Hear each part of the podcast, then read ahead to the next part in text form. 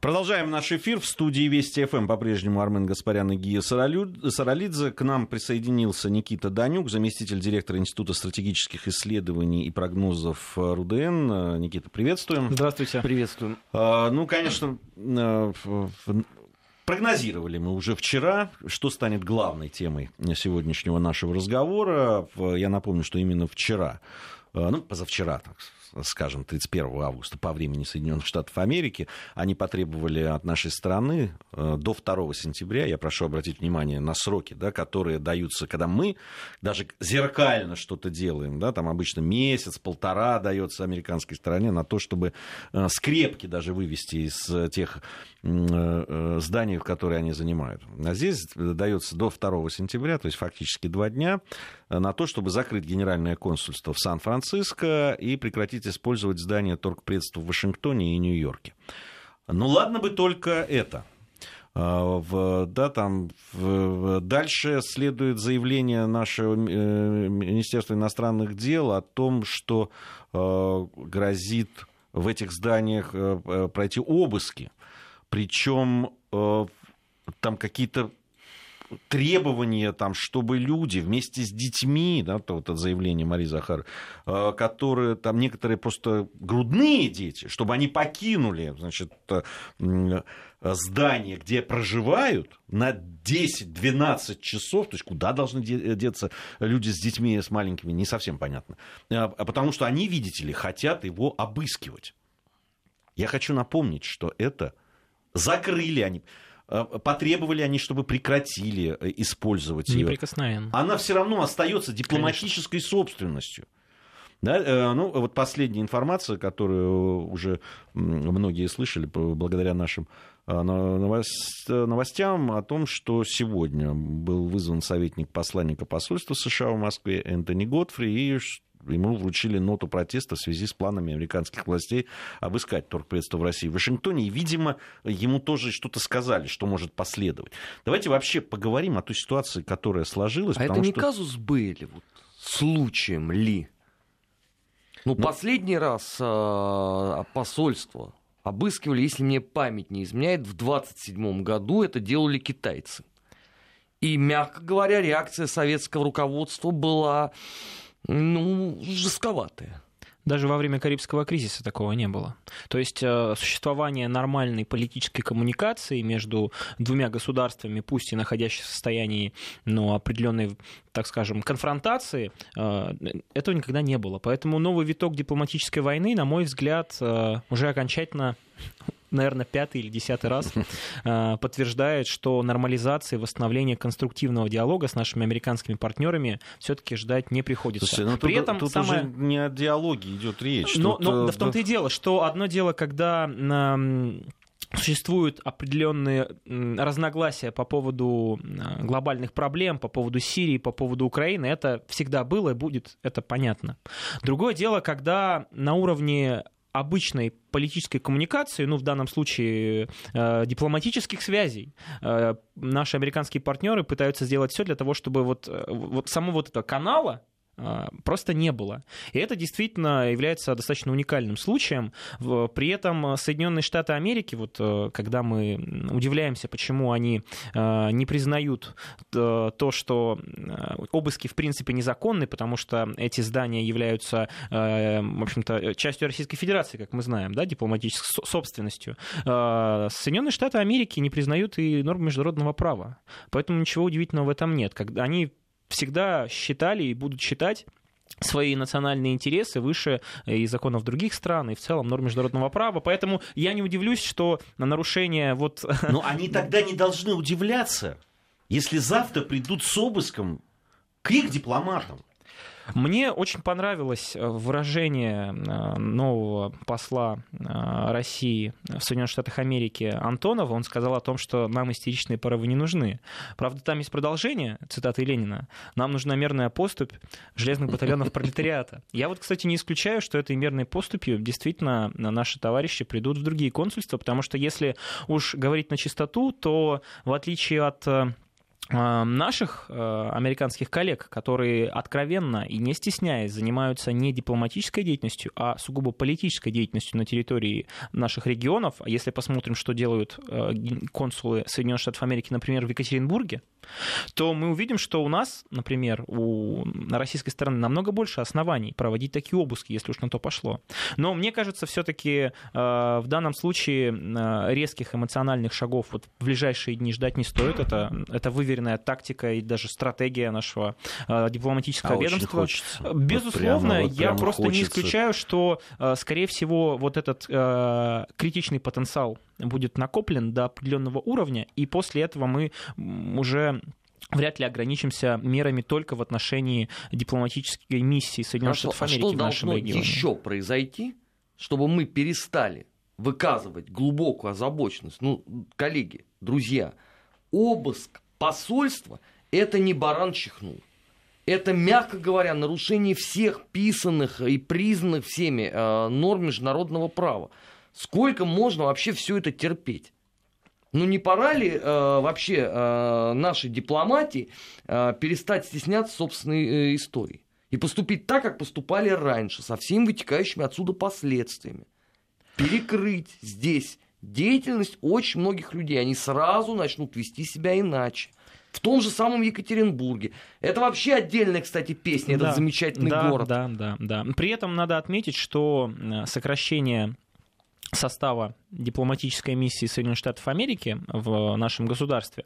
Если, опять же, разбираться, об этом неоднократно говорили представители российского МИДа, вообще-то не должно было повлечь э, трудности в оформлении тех же неиммиграционных виз. То есть, иными словами, те люди, которые покинули э, пределы нашего государства, на самом деле занимались далеко не консульской работой, далеко не оформлением каких-то бумажек, ну, точнее, виз, да, очень важных вещей. В общем-то, они напрямую, скорее всего, занимались именно политической деятельностью. А учитывая то, что сейчас Россия вступила в электоральный цикл, после парламентских выборов произойдет самое главное политическое событие в нашей стране, а именно выборы президента Российской Федерации, такой шаг, на мой взгляд, э, достаточно оправдан. При этом Соединенные Штаты, прекрасно понимая, что а, каналы, благодаря которым они могут влиять на внутриполитическую обстановку в нашем государстве, с каждым годом, слава богу, э, уменьшаются все больше и больше. Помним, что у нас до недавнего времени было засилие огромное количество различных неправительственных, э, некоммерческих иностранных организаций, которые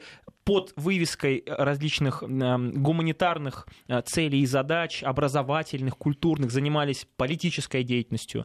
Помним, что до недавнего времени средства массовой информации, которым принадлежали по большому счету иностранному капиталу, то есть иностранным государствам, тоже занимались здесь своей независимой в кавычках журналистской деятельностью. И, в общем-то, тоже эту сферу мы, слава богу, начали пытаться хоть как-то ограничивать контролировать. Вот, видимо, время пришло и для э, дипломатических э, работников США, которые на самом деле э, пытаются влиять на политические процессы внутри суверенного государства. Кстати, вот этот ответ, который сделали наши американские партнеры, а именно обыск, который будет проходить в консульстве в Сан-Франциско и в тех домах, где живут представители нашего дипломатического ведомства, он, мне кажется, тоже связан с тем, что что на территории, наверное, не будем то тоже скрывать, понятно, что помимо нормальной дипломатической работы, которая а, которой занимаются наши дипломаты, естественно, на этих базах в том числе существуют и работники наших специальных служб, ну, таких как, например, служба внешней разведки, СВР или там ГРУ, да, в зависимости от направления деятельности. Так вот, э, западное побережье Соединенных Штатов Америки, оно в первую очередь э, интересно нашему государству с точки зрения разведывательной деятельности э, тем, что там находится Кремниевая долина знаменитая. Соответственно, поиск, нахождение информации, которая связана с различными разработками в этой сфере, ну, давайте прямо скажем, представляет для нашего государства в том числе определенный интерес, особенно учитывая, что именно Калифорния, самый густонаселенный штат заодно, а, обладает множествами а, вот таких кластеров, IT-кластеров, которые, безусловно, являются одним из локомотивов в этом секторе. Поэтому вот этот такой недружественный шаг, на мой взгляд, он в том числе связан с тем, что наши американские партнеры, видимо, хотят очень сильно осложнить жизнь не просто гражданам, это понятно, и это, безусловно, очень печально, но и людям, которые являются бойцами невидимого фронта, тоже не будем этого скрывать, да, и американцы осуществляют эту деятельность на территории нашего государства, и мы осуществляем на территории территории других государств. Поэтому в данном случае, конечно, э, мне кажется, этот шаг со стороны американцев, он был очень символичный. Кстати, тоже, если посмотреть, мне кажется, он был даже в том числе направлен в определенной степени на внутреннюю аудиторию, потому что Калифорния — это штат, который э, не является большим поклонником Дональда Трампа, а, мы все прекрасно помним, что э, Калифорния является одним из оплотов сопротивления да, вот этому э, новому президенту Соединенных Штатов Америки. Соответственно, э, наверное, Дональд Трамп не испытывал особых угрызений, понимая, что на территории э, Калифорнии э, сосредоточена и еврейская диаспора, и армянская диаспора, и русская диаспора. В общем, люди, которые так или иначе часто выезжают в наше государство, ну и, соответственно, обращаются за помощью в российские э, дипломатические ведомства. И в данном случае э, Сан-Франциско является тоже такой уникальным местом, потому что первая вообще дипломатическая миссия российской, ну, собственно, не Российской Федерации, а Российской империи, она была как раз на территории э, Сан-Франциско, на территории Калифорнии, это западное побережье, если не ошибаюсь, это середина 19 века, при этом, если Форт Росс вспомнить, это вообще еще было при Александре Первом, и это, безусловно, очень сильно скажется на э, тех людях, которые проживают на территории, ну, скажем так, западной части, потому что, если, опять же, сравнивать э, количество работников, которые остались, например, на территории Хьюстона, Бостона это 3-4 человека, Сиэтла примерно то же самое, то мы увидим, что вот огромная эта масса людей, которая будет вынуждена обращаться за помощью э, в другие э, консульства, она, ей придется, в общем-то, не сладко. В данном случае, если мы, например, закроем э, консульство в Екатеринбурге, ну, это тоже будет достаточно ощутимо, потому что останется только Санкт-Петербург, Москва и Владивосток. Вот, поэтому в данном случае мне кажется, что э, ждать э, скорого закрытия э, американских консульств на территории нашего государства все-таки не приходится. Мы как сказал Антонов, без истеричных порывов будем а, относиться к этой деятельности. Но то, что эта реакция последует, и, скорее всего, она затронет, как я уже сказал, не только с вот эту сферу политической коммуникации, дипломатической работы, а скорее всего затронет и другие очень важные сферы. Не исключаю, что и бизнес пострадает, американский, на территории нашего государства. Эм, мне кажется, это вполне ожидаемо. Конечно, очень жаль. Конечно, на фоне того, что эм, Дональд Трамп представлялся еще совсем недавно э, многим и из экспертного сообщества, из э, политического истеблишмента нашего государства, человеком, который готов, ну, не то чтобы создать теплые доверительные отношения между нашими государствами, этого, конечно, никогда не будет, но, по крайней мере, создать площадку для конструктивного диалога. Мы видим Дональд Трамп, с одной стороны, конечно, он связан по рукам и ногам, а с другой стороны, именно он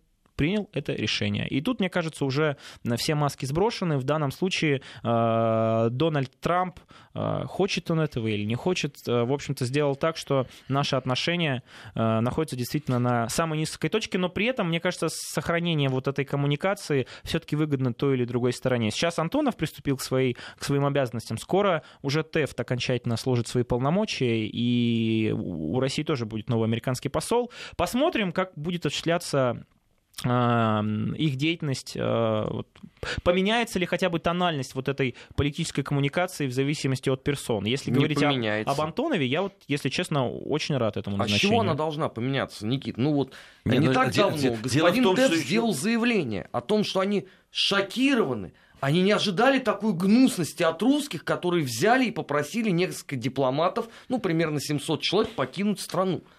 Но это все, это анамнез и диагноз. Ну, этот анамнез, если честно, можно ставить очень многим представителям а, американского истеблишмента, людям, наделенными полномочиями. Например, мне тоже очень понравилось заявление спецпредставителя США по Украине, который в очередной раз показал просто верх интеллекта, заявляя о том, что а, они никогда не признают Крым, и вообще России стоит опасаться того, что все мировое сообщество в очередной раз изолируют Россию, и до тех пор, пока э, прошу прощения, российские войска будут находиться на территории Юго-Востока. То есть уже всеми возможными комиссиями, организациями было доказано, что нет там российских э, войск. Мне понравилось, кстати, заявление Царство ему небесное нашего представителя Чуркина в, в ООН, потому что если бы наши войска были, все-таки российский флаг бы уже реял бы, наверное, над Киевом. Но вот эти люди, которые постоянно говорят о том, что именно Москва несет ответственность за соблюдение Минских соглашений, когда она не является стороной конфликта. Ну, в общем, с этими людьми действительно иметь дело очень сложно. В данном случае я, кстати, отдаю должное нашим представителям дипломатического ведомства,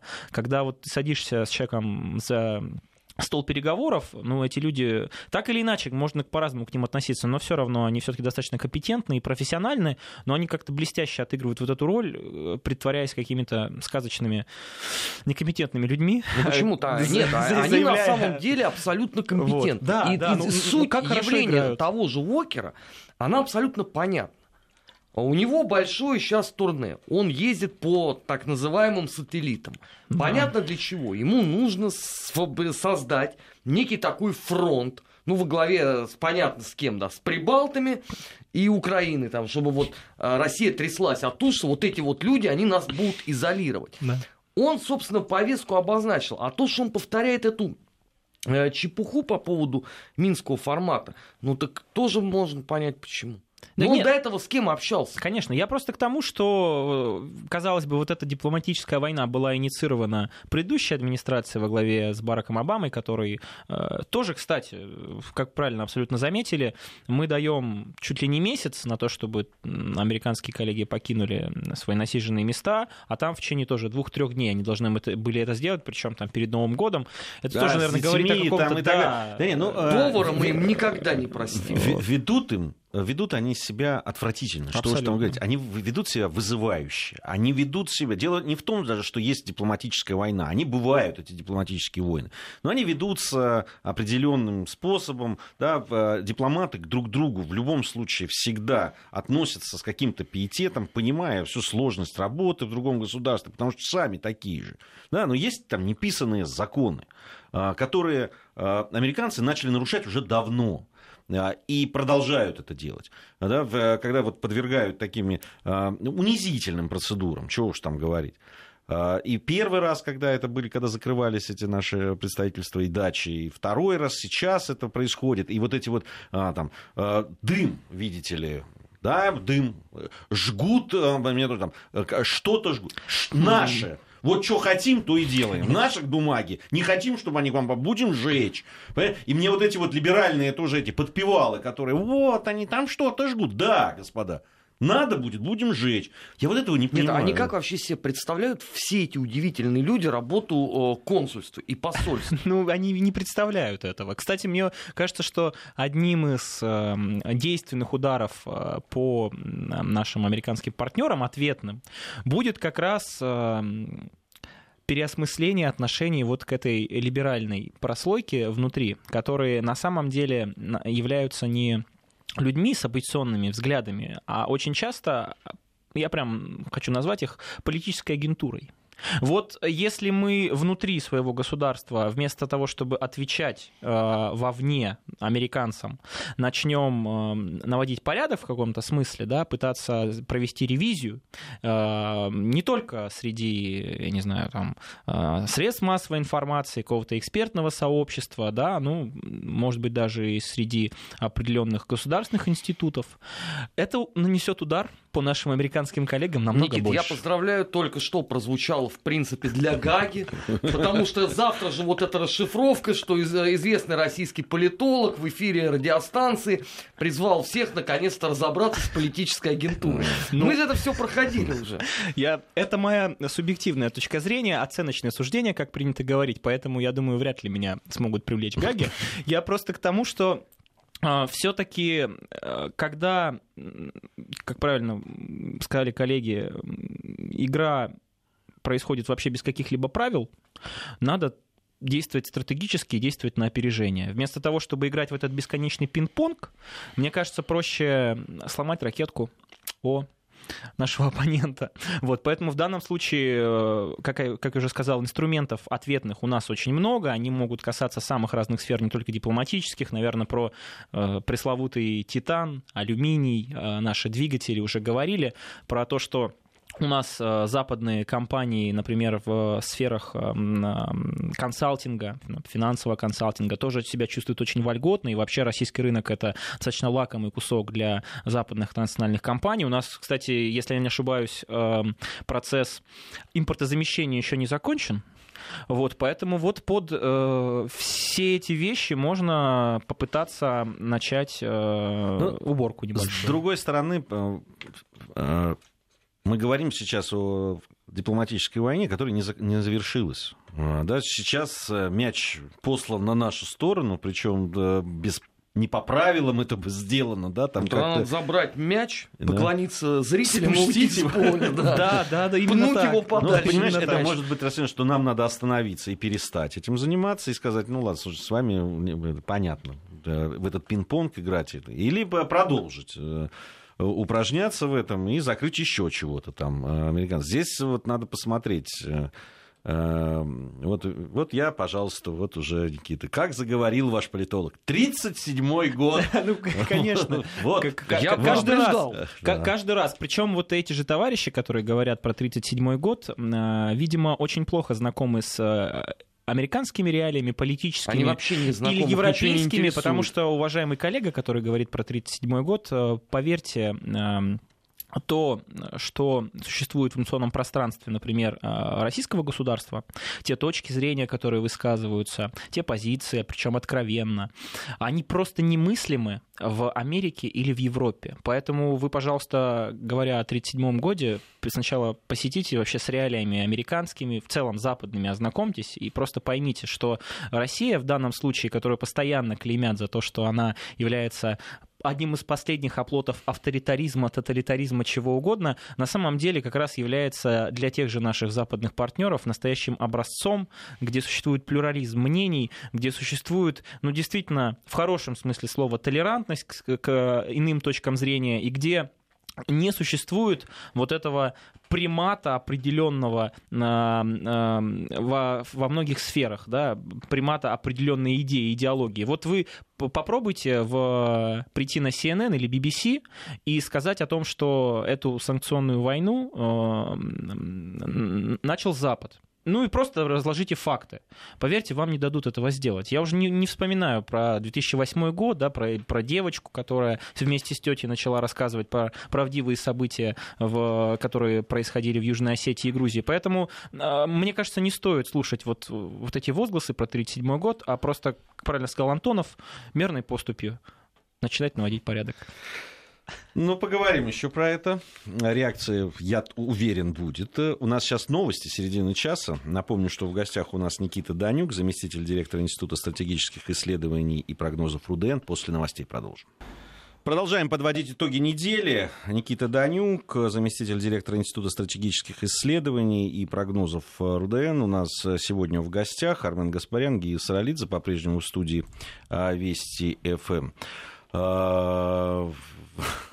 У нас тут последнее заявление Никиты вызвало на нашем портале просто битву. Одни говорят, что да, правильно, так и надо, другие говорят, что нет, э, неправда. А вот те, те люди, которые считают, что это неправильно, тоже очень, это очень интересно, на самом деле, разобрать какие, какую социальную группу задевают а, похолодание действительно отношений между Соединенными Штатами Америки и Россией, и э, какие люди вообще получают американские визы да, для того, чтобы туда приехать. Э, если посмотрим статистику, я вот сейчас точно не помню, поэтому боюсь ошибиться, но то ли 60, то ли 70 процентов наших граждан не имеют загранпаспортов.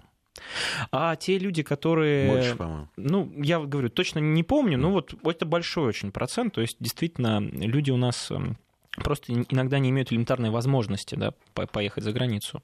А вот те люди, которые вот эта ухуд... ситуация ухудшилась, э, плохая ситуация, э, ударила, это люди в основном являются жителями крупных городов. До недавнего времени обычно э, часть этих людей называли представителями так называемого креативного класса. Если мы посмотрим на политические взгляды этих людей, и на эволюцию этих взглядов, или наоборот, может быть, они неизменны на протяжении очень долгого времени, мы увидим, что, в общем-то, именно эти люди пострадают больше всего. И что самое интересное, вот эти информационные волны, которые возникают в нашей благосфере, в российском сегменте интернета, в социальных сетях, опять же, да, они воспроизводятся как раз представителями вот, вот, вот, вот этого городского класса, который, в общем-то, на самом деле обладает достаточно э, хорошим капиталом, имеет возможность э, выезжать за границу. И вот именно для них э, невозможность поехать, видимо, ну, в Мекку какую-то, да, идеологическую в, в лице Нью-Йорка, там, Сан-Франциско и Лос-Анджелеса, точнее, э, осложнение этого процесса, ну, считается, видимо, таким очередным признаком, как правильно сказали, наступления 1937 года и тоталитарного совка.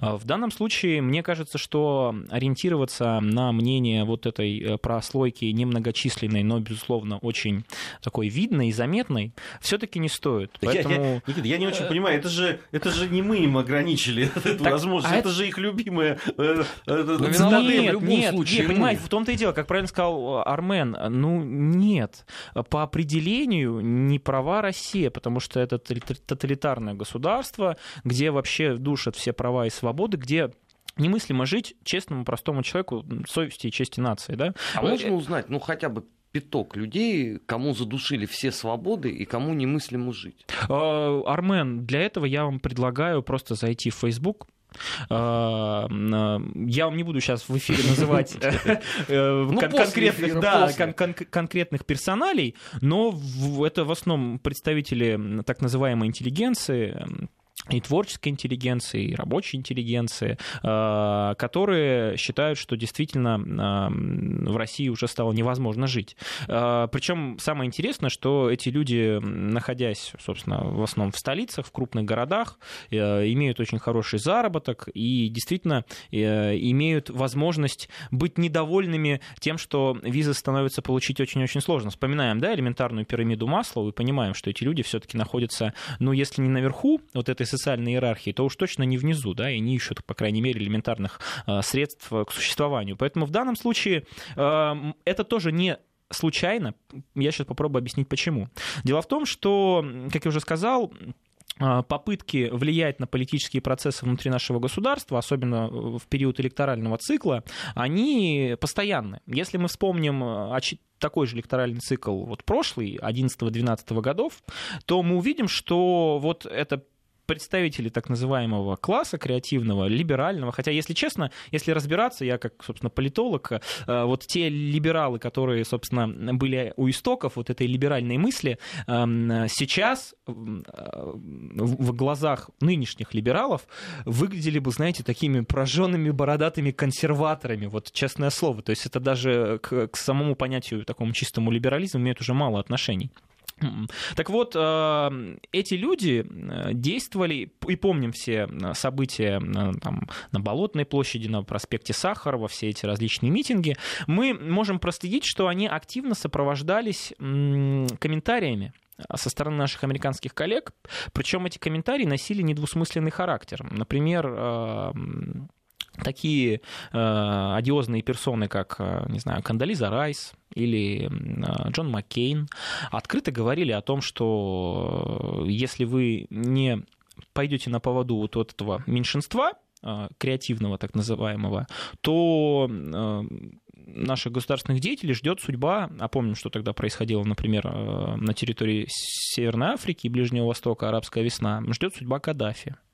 И прекрасно понимая, что информационное пространство э, и в каком-то смысле э, культурное пространство, где действительно создаются смыслы, оно принадлежит вот этой немногочисленной группе, Соединенные Штаты Америки и другие страны работают именно с ней. Вот с этим меньшинством, которое действительно может стать проводником интересов, э, обычно это называется внешней управляющей силы, но в данном случае внешняя управляющая сила имеет э, вполне четкое название, да, Вашингтон и Соединенные Штаты Америки. Поэтому э, ничего удивительного в этом нет, что вот очередная эта волна, которая сейчас существуют в российском сегменте интернета, да, и в средствах массовой информации, так называемых независимых, хотя это тоже такой вопрос, э, есть ли вообще независимые средства массовой информации, потому что за любой средством массовой информации стоит капитал. Если он государственный, тогда он выполняет интересы государства, в этом ничего плохого нет. Если он частный, то у э, владельца этого частного капитала тоже есть свои интересы, они могут соответствовать, ну, тоже, в общем-то, э, национальным интересам других государств. Это тоже такая матчасть естественная. Так вот, ничего удивительного в этом нет. Я уверен, что подобные провокации, они будут продолжаться, будут продолжаться и до марта, и даже после марта. Поэтому я не удивлюсь. Вот Дональд Трамп, как мы помним, на вот этой волне своей предвыборной кампании, на волне того, что он не Барак Обама, были даже заявления о том, что они перестанут использовать инструменты мягкосиловые по э, демонтажу политических режимов, да, э, конечно, нет. Конечно, это все большое лукавство, потому что это огромная, э, очень эффективная машина, которая была э, создана нашими западными коллегами, надо сказать, надо отдать им должное, это действительно было очень эффективно. И она, она до сих пор работает. И она, безусловно, будет работать, хочет этого Дональд Трамп или не хочет, это не важно, инерция все равно будет оставаться. И, собственно, одним из инструментов вот этой огромной машины по влиянию на внутриполитические процессы в государствах является как раз э, информационная сфера, э, определенные представители социальных групп. Э, при этом, кстати, тоже очень интересно, на, на волне этого есть такая организация, наверное, уважаемые слушатели знают, BBG. Вот на территории России функционируют э, такие средства массовой информации, как «Голос Америки» и «Радио Свобода». Э, если разбираться, то они являются непосредственной частью вот этого холдинга BBG, который э, напрямую подотчетен Конгрессу и получает у него деньги. Конгресс э, совсем недавно решил, что э, необходимо увеличить финансирование этого холдинга – примерно на 90 миллионов долларов.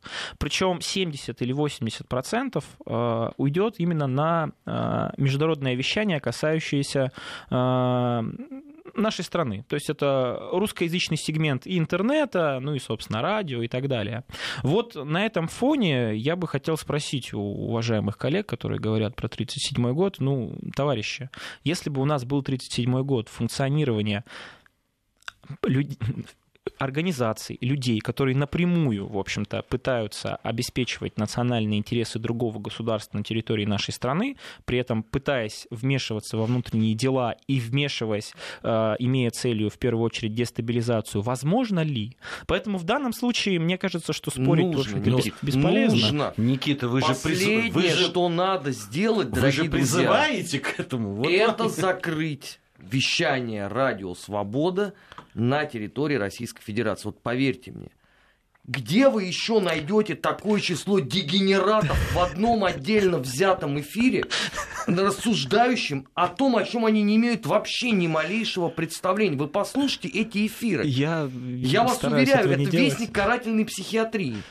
И... Поэтому не трогайте, пусть они вещают. Наоборот, мы знаем теперь всех абсолютно городских фриков по, по любой теме. Да, нет, я просто к тому, что вот на фоне обвинения в закручивании гаек очередном, ну, есть просто Да, фактура. есть, э, и, и, к сожалению, не все так, да, там, смешно, как Армен говорит, э, потому что благодаря сейчас э, интернет-технологиям напрямую стали работать с детьми. Да. Причем с э, возрастами, да, там... Но это не радио там... свобода. Нет, это не радио свобода, хотя... У них есть проекты. У Например, них есть проекты в Там такая девушка да. миловидная, я, собственно, человек, который занимается как раз этими манипулятивными политическими технологиями, она проводит э, каждую неделю определенный дайджест Э, в формате видеоблогинга. То есть она объясняет те события, которые происходят в нашей стране, во внешней политике, которые связаны с нашей страной, естественно, под э, призмой вот, вот этой идеологии, да, в которой она существует и которую считает абсолютно правильной и в общем-то, естественной.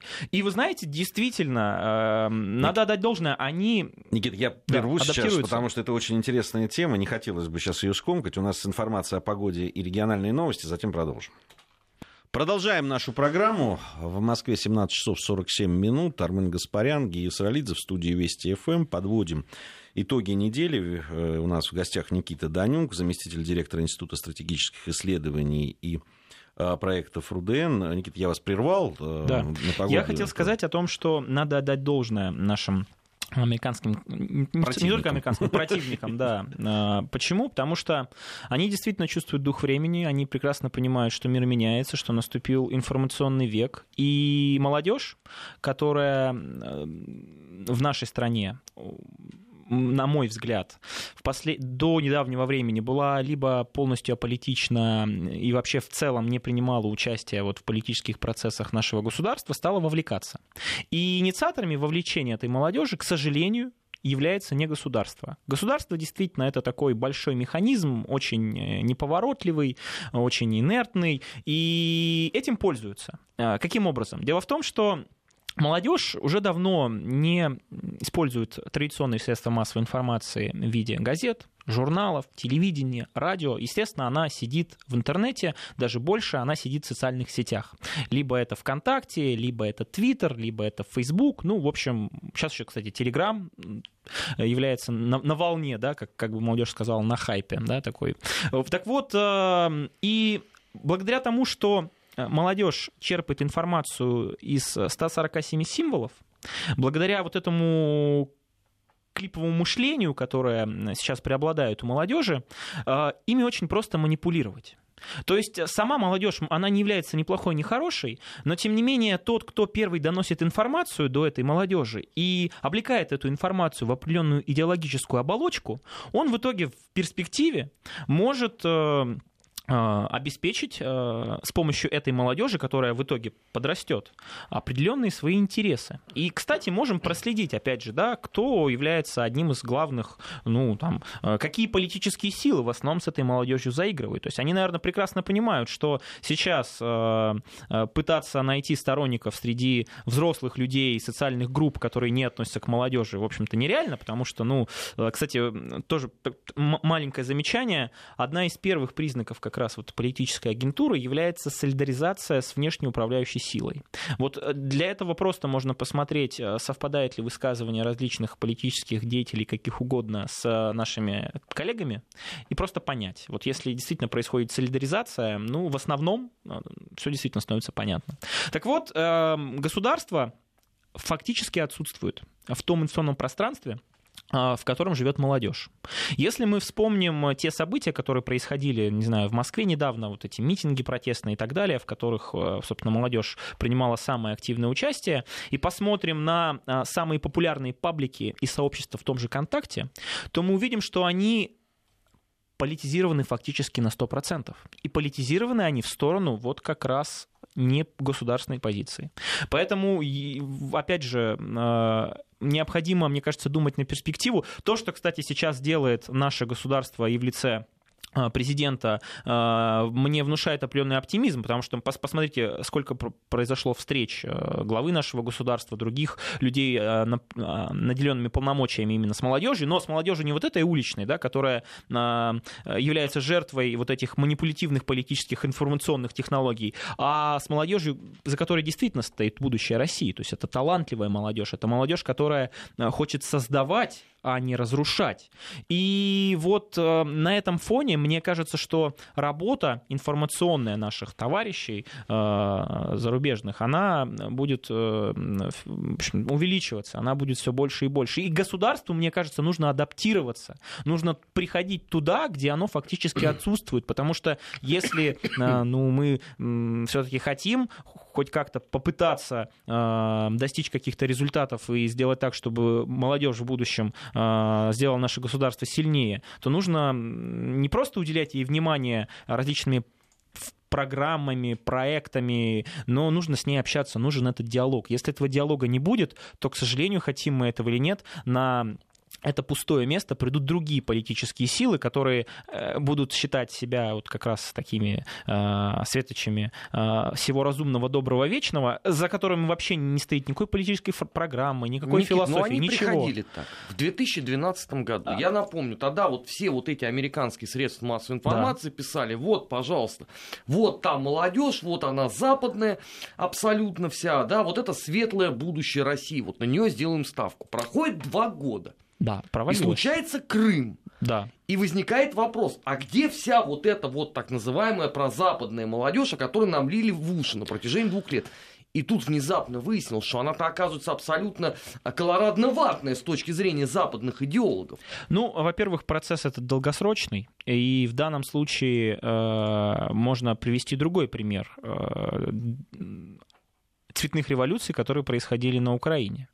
В 2004 году это сделали тоже э, так называемые политические активисты, Никита, и в том числе там молодежь. история. На Украине это все спонсировалось государством через образовательные программы. Да. На протяжении... Да. У нас-то этого нету. Но я просто к тому, что э, то, что не получилось в 2012 году, эта ставка не сыграла. Если не будет нормальной работы государства с молодежью, если не будет действительно конструирован образ будущего для этой молодежи, если мы позволим другим политическим силам, в том числе и которые контролируются внешними да, э, товарищами, э, работать, то, э, ну, прошу прощения, второго Крыма может не произойти.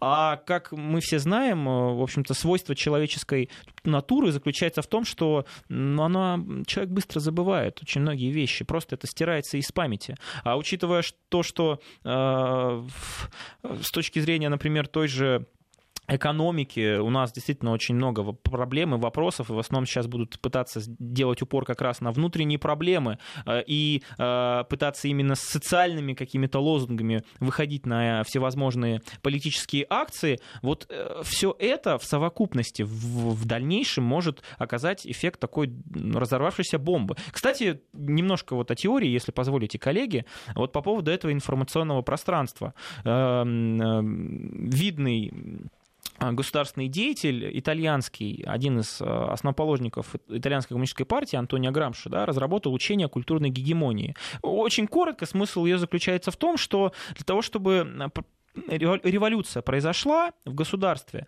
на самом деле не нужны баррикады, не нужны коктейли Молотова. На самом деле необходимо контролировать культурное информационное пространство, и революция будет происходить не на площадях, а в сознании человека. То есть перманентно, постоянно оказывая давление и э, закладывая определенные смыслы, паттерны в голову человека, можно добиться желаемого результата, да, не сразу, но через 10, 20, 30 лет, когда вот этот огромный массив из средств массовой информации, из интернета, социальных сетей, газет, фильмов, чего угодно, сформируют мышление у молодого человека, согласно которому вот этот западный либеральный путь по определению является э, торжеством прогресса, ну, у нас просто не останется каких-либо инструментов, понимаете? Поэтому в данном случае я действительно выступаю за то, чтобы э, контроль над важной сферой, которой, мне кажется, очень часто э, недостаточно уделяют внимания, вот это культурно-информационного пространства, был увеличен.